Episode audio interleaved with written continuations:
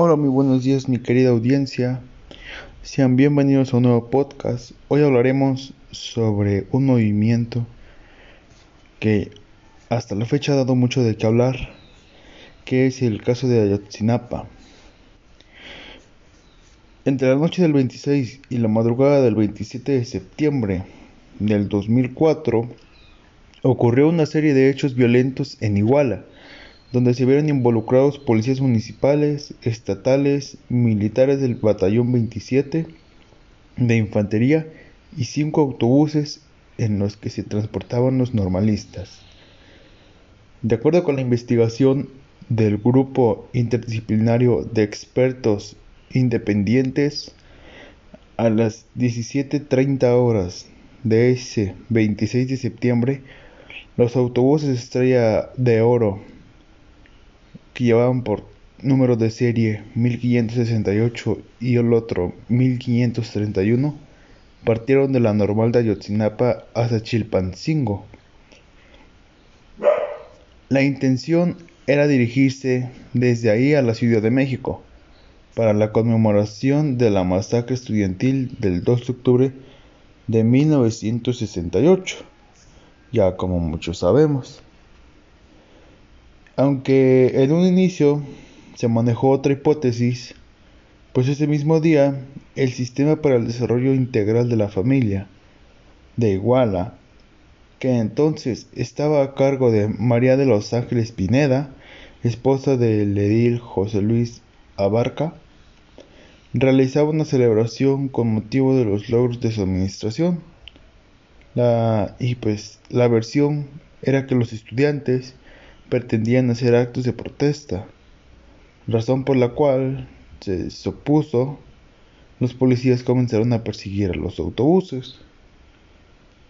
El subsecretario de Gobernación, Alejandro Encinas, informó esta semana que se ha acreditado que el objetivo de los estudiantes no era irrumpir en el informe de trabajo de Pineda, sino tomar camiones para acudir a la conmemoración del 2 de octubre de la Ciudad de México, como muchos ya sabemos.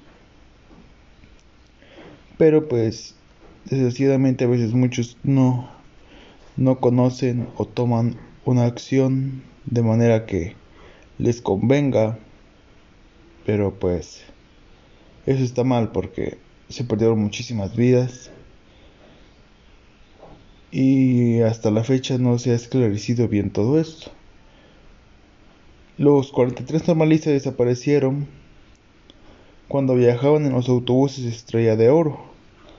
El ataque transcurrió en un total de 5 horas, en al menos 9 distintos puntos y momentos.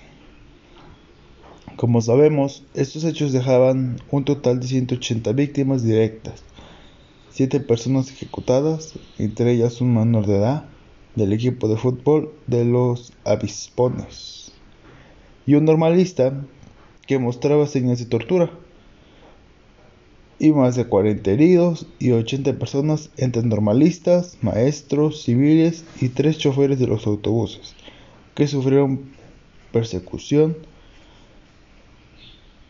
en la persecución. Y pues los cerca de 700 familiares de los 43 normalistas también desaparecidos. Aunque la retención y el uso temporal de autobuses por parte de los estudiantes para realizar sus actividades ha sido habitual en Guerrero, el 26 de septiembre del 2014, la respuesta de las autoridades fue inusual.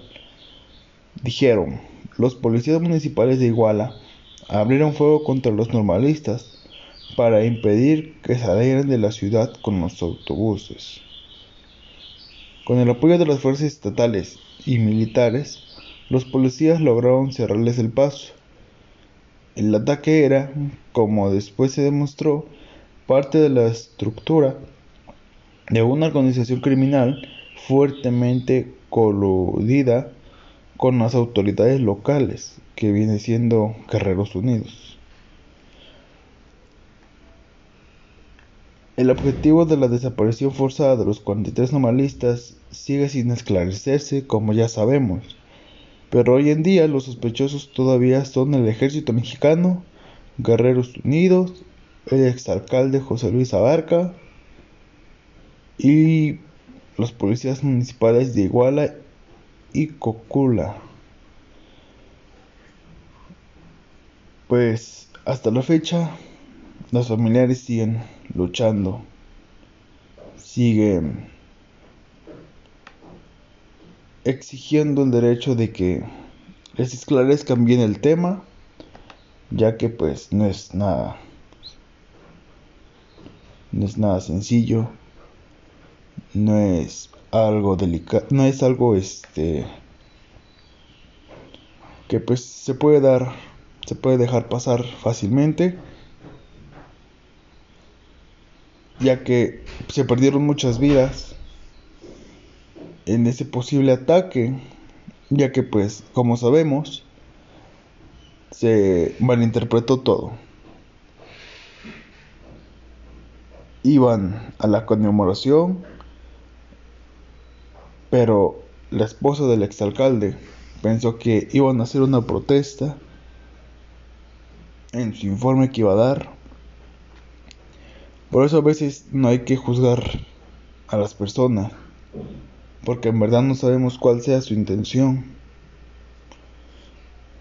Pero bueno, espero les haya gustado este pequeño podcast. Eh, espero que se la pasen bien, cuídense mucho, gracias, hasta luego.